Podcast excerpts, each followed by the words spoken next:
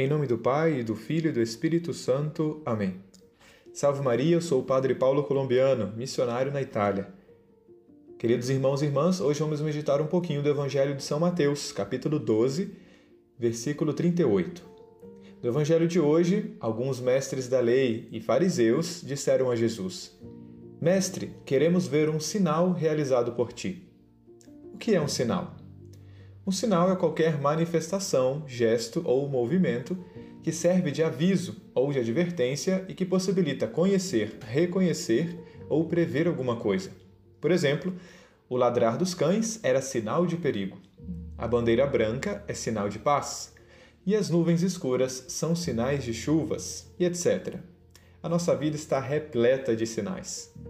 Queria hoje chamar a atenção a um sinal muito importante: o sinal da cruz.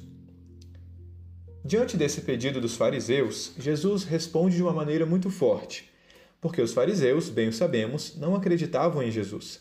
Eram falsos e hipócritas. Aqueles que cumpriam o famoso dito: faça o que eu falo e não o que eu faço. Por isso, nosso Senhor lhes responde: Uma geração má e adúltera busca um sinal, mas nenhum sinal lhe será dado a não ser o sinal do profeta Jonas. E quem foi o profeta Jonas?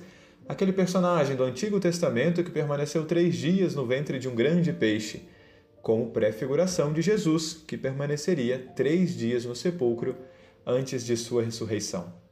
O sinal de Jonas significa então o sinal da cruz e da ressurreição de Cristo.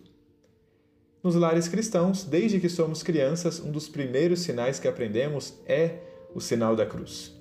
Na nossa primeira oração, ao fazer o sinal da cruz, é importante prestar atenção ao gesto e às palavras que acompanham essa ação, porque através desse rito muito simples, os cristãos querem dizer que o Deus três vezes santo está inscrito em sua carne. Em nome do Pai, do Filho e do Espírito Santo. Sua mão direita vai para a testa e você diz em nome do Pai. O amor criador abre a sua inteligência para as realidades espirituais. Sua mão desce até o ventre e você diz: E do filho? O amor salvador desce à terra para nos tornar mais humanos. Sua mão vai ao ombro esquerdo, para o ombro direito e você diz: E o Espírito Santo. E o amor santificador faz com que você comungue daquilo que os outros estão vivendo. Esse sinal da cruz não é um gesto comum.